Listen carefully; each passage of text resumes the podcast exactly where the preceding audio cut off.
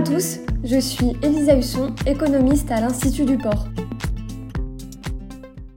Aujourd'hui, je vous propose de faire un bilan de la production européenne au premier semestre 2022.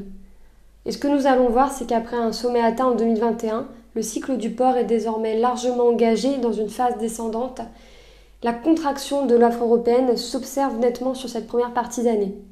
Et malgré un recul de la demande extérieure, la baisse de l'offre à l'échelle européenne concourt à maintenir des niveaux de prix soutenus. Les enquêtes Cheptel réalisées en décembre dernier laissaient déjà entrevoir cette baisse de la production européenne.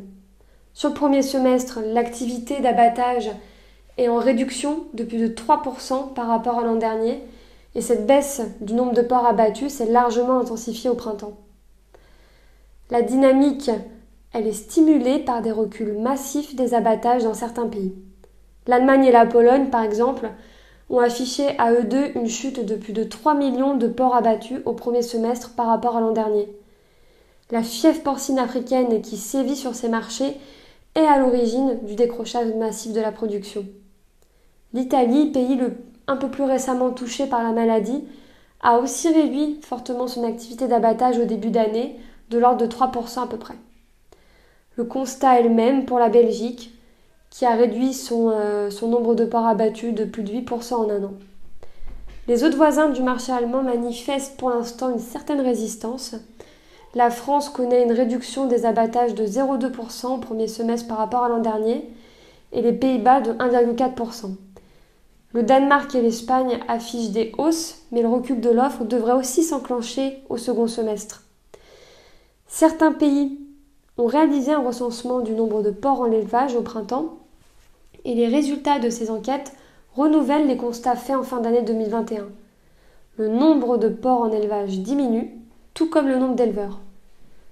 En Allemagne, le nombre de porcs recule de plus de 9,5% en un an et on est à peu près sur une baisse de 8,7% pour le nombre de truies.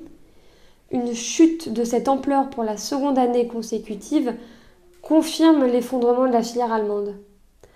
Au Danemark, le nombre de porcs dégringole aussi, de 7,5%, et cette baisse devrait se poursuivre puisque le nombre de truies reproductrices euh, est en baisse de 6,6% sur un an. On retrouve des contractions des cheptels à peu près similaires en Belgique, en Irlande et aussi en Autriche. Du côté de la France, euh, les services de la statistique et de la prospective à l'échelle nationale, le SSP, viennent de publier les résultats de cette dernière enquête Cheptel. La diminution du, nombre de porcs est elle aussi significative, mais elle reste tout de même de moindre ampleur que chez, chez les voisins de la France. Le cheptel total atteint 12,3 millions de têtes avec plus de 907 000 truies.